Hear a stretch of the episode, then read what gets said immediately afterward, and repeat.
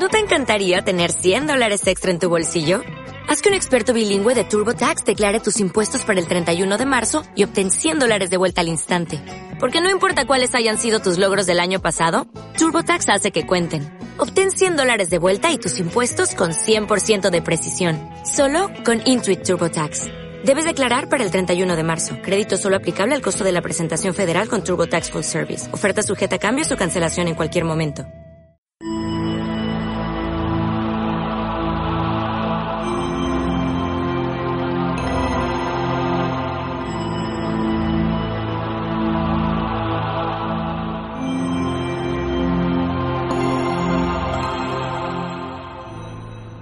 Sintió pasos en la noche y se incorporó con sobresalto. ¿Eres tú, Cordelia? dijo. Y luego, ¿eres tú? Responde. Sí, soy yo, le replicó ella desde el fondo del pasillo.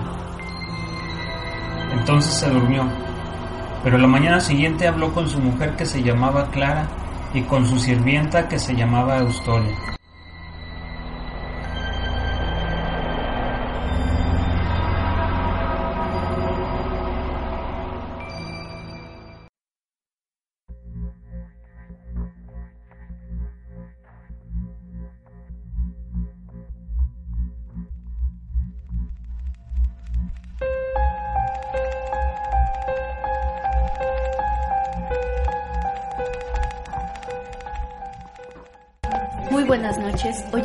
18 de agosto del 2016. Mi nombre es Guadalupe Velázquez y nos encontramos de nuevo aquí en su programa El murmullo de la sombra.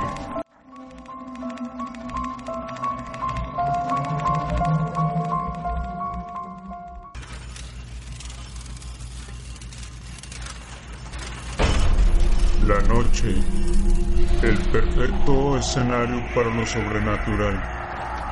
Abre bien tus oídos porque estás a punto de escuchar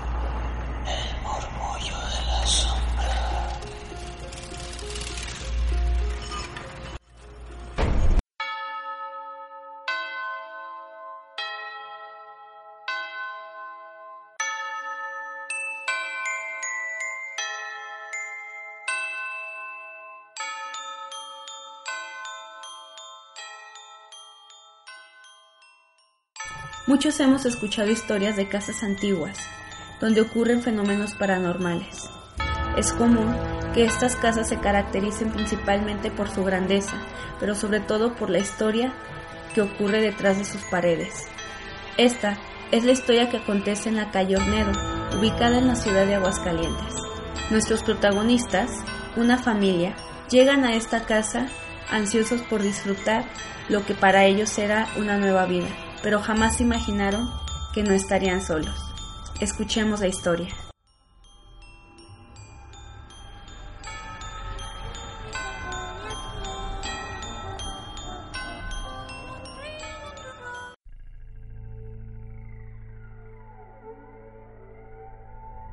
En una de esas casotas que hay en la zona centro de la ciudad de Aguascalientes, para ser más exactos en la calle Ornedo, resaltaba Resaltaba una, no por su belleza, no por su grandeza, sino por su historia. Una familia conformada por la madre, el padre y sus tres hijos llegaban de San Luis Potosí a vivir en una casona ubicada en la calle Ornedo por los años 80. La primera semana estuvo relativamente tranquilo, omitiendo los ruidos de las puertas que se abrían solas, de pasos que se escuchaban, y además justificando que por ser una casa enorme Cualquier ruido provocaría un eco mayor. Una mañana, mientras la señora de la casa prepara el desayuno, su hija menor se le acercó y le pidió cuatro vasos de agua para dárselos a los viejitos que estaban en el patio. La señora se asusta al oír esto, pues cree que se había metido a robar, corre al patio y no había nada, solo un horrible olor a azufre. La señora regaña a la niña y ésta se va a su habitación, en la noche, mientras todos cenaban, los dos perros que tenían comenzaron a ladrar. Desesperadamente, al salir al patio, al ver lo que ocurría, no había nada, solo ese olor. Los días pasaron y la niña seguía asegurando que había cuatro viejitos por la casa, pero que les gustaba estar más en el patio. Obviamente siempre terminaba regañada. Una noche, mientras el señor se levantaba a tomar un vaso con agua, Escuchó voces por el pasillo que salía del patio. Tomó un cuchillo y caminó hacia el lugar. No había nadie, se da la vuelta y cuál es su sorpresa. Dos mujeres con unos ojos que no expresaban nada, porque con un tono entre pálido y azul, sus labios morados y una de ellas decía, ¡Sal de aquí, ladrón! El señor tomó otro pasillo para llegar a la habitación de sus hijos, los tomó y se los llevó al cuarto en el que estaba su esposa. No dijo lo que pasó, pasaron esa noche juntos. A la mañana siguiente el señor fue en busca de un padre, le platicó lo que ocurrió y éste accedió a ir a bendecir la casa. Una vez hecho esto, la casa se sintió tranquila. Esa noche, mientras la señora preparaba la cena, sus hijos jugaban en el patio, cuando los perros comenzaron a ladrar y los niños gritar. Los esposos salieron al auxilio de sus hijos, y su sorpresa fue ver a cuatro espectros caminando hacia sus hijos, y uno de ellos gritaba, ¡Largo de aquí! Esa noche la familia salió de la casa dejando sus pertenencias. La gente platica que en esa casa vivía una familia muy conocida por dedicarse a vender el pan en el vecindario. Eran los Santoyo. Ellos a su vez heredaron de su padre esta profesión con la que los había mantenido decorosamente. Los Santoyo eran cuatro hermanos, José el mayor, Cayetana, Petronila y Dionisio. Ninguno se había casado, habiendo permanecido juntos toda la vida, ya que eran muy mayores y sin embargo trabajan como hormigas y acumulaban plata, lo que hacía según ellos para pasar una vejez tranquila. Cuenta la leyenda que estos pintorescos personajes vivían en una casa de su propiedad, en la tercera calle de Ornedo. Su vivienda consistía en un mancho zaguán, una pieza a la calle sin ventana, otra que hacía escuadra al oriente y una pequeña cocina, y luego un horno en donde cocían el pan. Los cuatro colaboraban en hacer aquel exquisito panecillo que era un deleite. Tenían un buen tamaño y solo costaba un medio, seis centavos, para comprar las semitas de fiambre. Las personas hacían cola, pero también repartían a domicilio. José era el encargado de llevar todos los días el pan caliente a sus clientes. Así se deslizaba la vida de los Santoyo. Los que eran especiales, ellas vestían muy elegantes con trajes de la época, altas peinetas con incrustaciones de concha y plata, así como collares y aretes reales y pesetas de plata las que les gustaba lucir cuando salían de paseo. Eran amables, afectuosos con las personas, pero no intimidaban con nadie. Los Santoyo habían formado su núcleo. Se decía que una vez llegó una persona de improviso y entró hasta la pieza en donde las viejitas estaban contando su dinero. Y Cayetana se aventó a la cama, cual larga era, y gritando decía, váyase, que se vaya, nadie puede entrar a la casa sin avisar. Por lo que se les puso los plata ya que tenían mucha plata en su casa y adoraban ese metal. Gracias al ahorro de la familia habían logrado reunir cerca de 10 mil pesos en plata, dinero que con frecuencia contaban uno por uno de los plata, sintiendo gran satisfacción de tener reunido ese capital. Los días pasaban y los Santoyos seguían acumulando su dinero, lo que guardaban en una petaca. Un día idearon que sería bueno enterrarlo en la pequeña huerta que había atrás de la casa, por sospechar que la gente se había dado cuenta que tenían dinero y por miedo que se los fueran a robar. Así lo hicieron y cerca de un granado cavaron un hoyo y guardaron aquella petaquilla de fierro. Los cuatro hacían tertulia en la huerta, sacaba cada uno su silla y se sentaba alrededor del granado. Platicaban, rezaban o se recontaban las leyendas que les habían platicado sus padres, que a su vez decían que sus padres se les habían contado. Los años pasaban inexorables y cada día los Santoyo eran más ancianitos. Murió Cayetana, la mayor, dejando el encargo a sus hermanos que cuidaran su dinero, que no despilfarraran, recordándoles que la economía es la base de la riqueza. La muerte de Cayetana unió más a los Plata, que seguían trabajando, haciendo el pan que disfrutaban los vecinos del barrio y llevando su misma vida ordenada. Al poco tiempo, José sintió el llamado del Señor y fue a reunirse con su hermana Cayetana, que había fallecido meses antes. Y no soportando Petronila tan grande dolor, al poco tiempo también murió, dejando solo a su hermano menor. Dionisio Santoyo no sabía qué hacer, no puede decir nada, ya, ya que los cuatro lo hacían juntos. Se sintió solo en la vida, por lo que aceptó irse a vivir a un lado de la parroquia, en la casa del sobrino, un sacerdote muy querido y respetado en el barrio por considerársele como un santo. Poco tiempo estuvo en la casa del señor cura, ya que falleció de tristeza y soledad. La fábula que pasó de generación en generación fue que después de algún tiempo la casa de los platas también fue vendida por el sacerdote Las personas que la compraron contaban que veían todas las tardes sentados alrededor del árbol granado agrio a los cuatro viejitos y que oían a sus voces como que platicaban.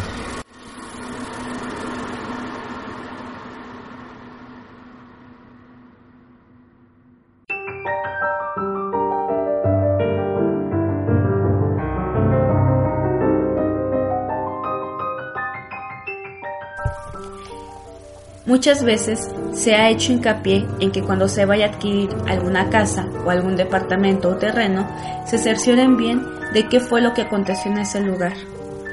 Recordemos que por lo menos en México, en aquellas épocas, era común y bien visto enterrar sus bienes sobre todo en los patios, esto para alejarlos de los ojos curiosos. Sin embargo, las personas fallecían y jamás podían decir en dónde había quedado el tesoro es la que ocurre en la calle General Barragán, de nuevo en la ciudad de Aguascalientes. Esto sucede cuando un señor alquila una casa de dicho lugar y resulta que a todas horas siempre veía una mujer que rondaba por toda la casa, pero al final de su recorrido esta mujer terminaba en un árbol que se encontraba en el patio. En un principio pues el señor se asusta porque es algo desconocido para él y aparte por las características que le daba a, este ente, que era una mujer que técnicamente parecía una persona famélica. Entonces eh, resulta que le platica a uno de sus amigos y este resulta conocer a alguien que se dedica a la búsqueda de, tesoros y deciden ir en busca de esta persona porque el amigo de nuestro, de nuestro protagonista le, le cuenta que su abuela siempre decía que donde se aparece un fantasma, un muerto, un ente, es porque normalmente había algo enterrado en, en dicho lugar, entiéndase un tesoro. Cuando contactan a esta persona que se dedicaba a encontrar tesoros, este, hacen una cita y bueno, terminan reuniéndose los tres, nuestro protagonista, el amigo del protagonista y este señor busca tesoros. Se meten a la casa, comienzan a investigar, cuando llegan al punto del árbol, con uno de estos aparatos que detectan metales, comienza a sonar cuando pasa a un lado del árbol. Entonces es donde dice aquí el señor, bueno, aquí hay algo enterrado. Comienzan a desenterrar y cuál es su sorpresa, bueno, se encuentran con, con una caja este, de, acero, la sacan, pero cuando abren la, la caja, este, no había nada más que carbón. Entonces el señor del que se dedicaba a esto, a encontrar tesoros, este, pues digo, ¿sabes qué? Pues vuélvelo a enterrar, o sea, realmente no, no era nada importante y pues tampoco como que para irlo a tirar ahorita, no se les hace fácil, vuelven a enterrar esta caja en, su lugar y bueno, los días transcurren, pero pues obviamente el, señor que vivía en la casa pues se siente incómoda por la presencia de esta mujer hasta que llega un punto en el que decide salirse de la casa. Tiempo después el señor, este, pasando por, por General Barragán, le toca pasar por, por, esta, por esa casa y comienza a platicar con uno de los señores que vivía cerca de esa casa y que también conocía al, protagonista. Platicando, este, este señor le dice a, a nuestro protagonista que después de él la casa duró aproximadamente como un mes abandonada y que vinieron dos chicos este de Guadalajara este a rentarla a rentar esta casa por asuntos este escolares resulta que eh, un día llega el casero a cobrarles la renta y cuál fue la sorpresa del, casero que cuando entra a la casa no había este no estaban ellos pero estaban sus cosas, o sea, sus cosas estaban intactas, pero ellos no estaban. Y lo que se le hizo extraño es que en el árbol, a un lado del árbol, ah, estaba un agujero como si hubieran cavado y hubieran sacado algo. Total que de estas dos, de estas dos personas, este, nunca se supo nada, nunca fueron a reclamar sus cosas, tampoco nunca los reportaron como, como extraviados. Mucha gente asegura que efectivamente ellos sí encontraron un tesoro ahí y pues obviamente por miedo a que el casero se los fuera a cobrar, este, se salieron estos dos, estos dos hombres, este, con, dicho tesoro y dejaron sus cosas. Digo, bueno, después de todo, si se encontraron un tesoro, lo que lo, lo de menos es recoger sus cosas e irse.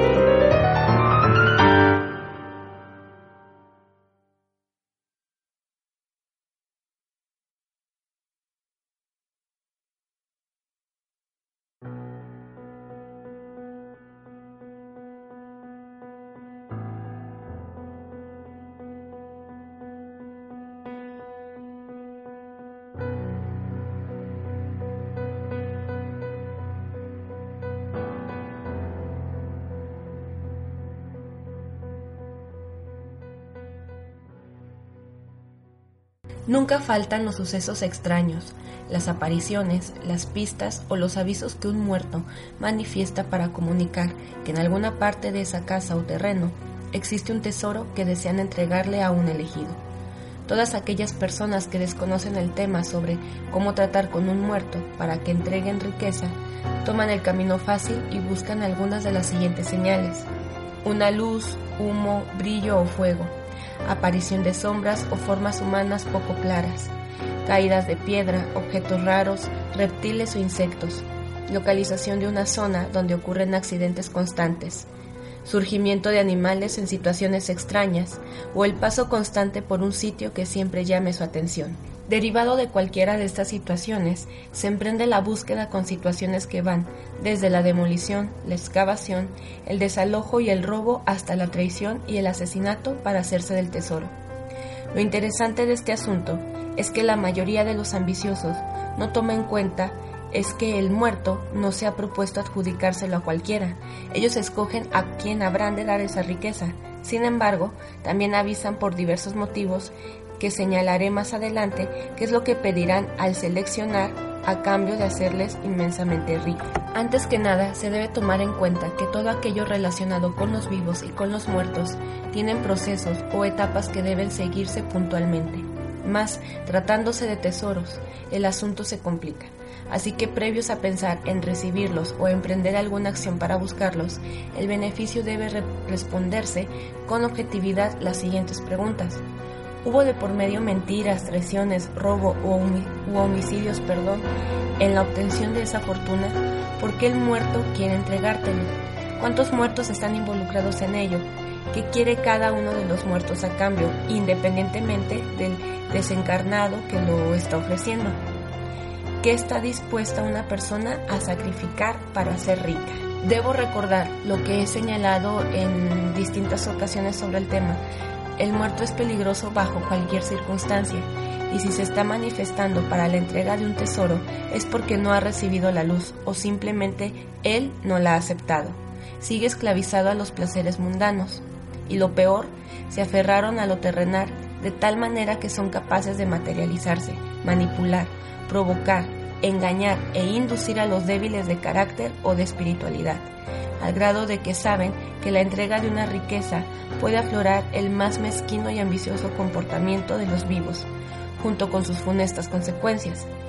No se debe olvidar que algunos elementos fundamentales con los que se debe contar antes y durante la investigación son la honestidad y la ética, ello en términos de certeza y objetividad para numerosos aspectos secundarios que surgirán durante su obtención. Antes de tomar cualquier decisión, se debe tomar en cuenta que existe un tipo de manifestaciones que se presentarán durante las primeras investigaciones sobre el tema, el tipo de muerto que habla, lo que piensa entregar y lo que pedirá a cambio para darlo. En este sentido, las consultas advierten mucho de lo que tendrán que enfrentar todos los involucrados. De ahí que los malestares que sientan son síntomas que advierten en el estado anímico de los muertos, si están molestos, inquietos, expectantes, demandantes o abiertamente exigentes, pueden provocar situaciones extrañas, malos olores, molestias perdón, físicas o reacciones violentas entre los asistentes, lo que significa la advertencia de que existe algo más que se llama peligro para todos los involucrados. Pero pactar con muertos para que entreguen esa riqueza es independientemente de lo que finalmente los muertos creen que puedan cobrar porque siempre habrá algo más que querrán llevarse a cambio. Y en este sentido, la respuesta es concreta. Se trata de una o varias vidas. por lo regular de familiares cercanos de él o los involucrados, y es algo que se suele desconocer. Quizá no se lleven directamente la existencia del ser más querido, pero a cambio son capaces de provocar una de las enfermedades más temidas por el ser humano, el cáncer, en la más variada de sus manifestaciones y que suele ser la enfermedad preferida de los muertos. Antes de entrar a lo que suelen ser las demandas de los muertos, el posible beneficiado debe ser honesto consigo mismo y reflexionar sobre los siguientes aspectos de su, de su existencia, por ejemplo, la abundancia que podrá tener y en qué lo va a utilizar. Una cosa es lo que se pacte y se ofrezca para que el muerto deje obtener un tesoro, pero otro asunto es que aunque el beneficiado le satisfaga la más retorcida de las peticiones, insisto, el muerto siempre se llevará una vida, y eso es lo que aquella persona con dones espirituales debería prever cuando se encargue de llegar a un acuerdo entre vivos y muertos.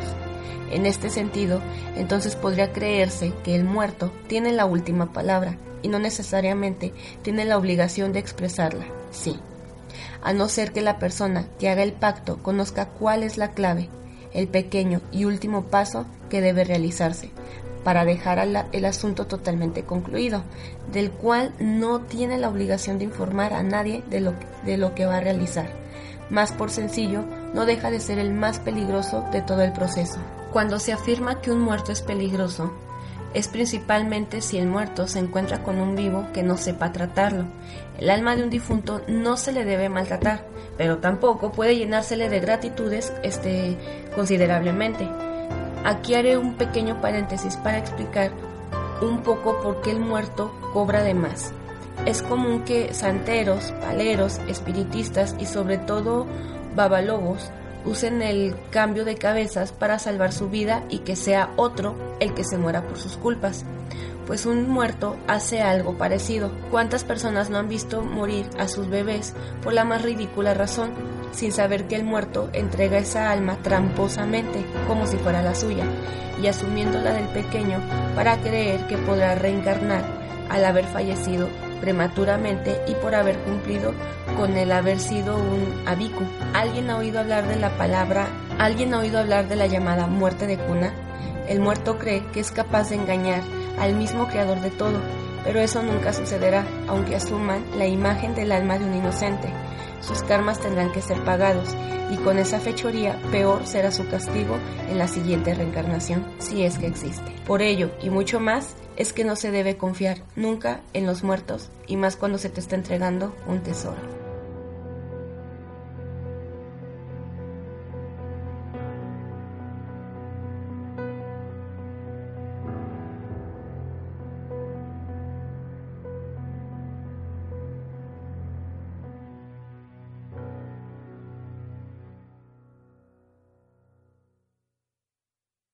Yo me retiro, no sin antes pedirles que siempre estén atentos a lo que les dice el murmullo de la sombra. Muy buenas noches y estaremos aquí dentro de siete días. Hasta luego.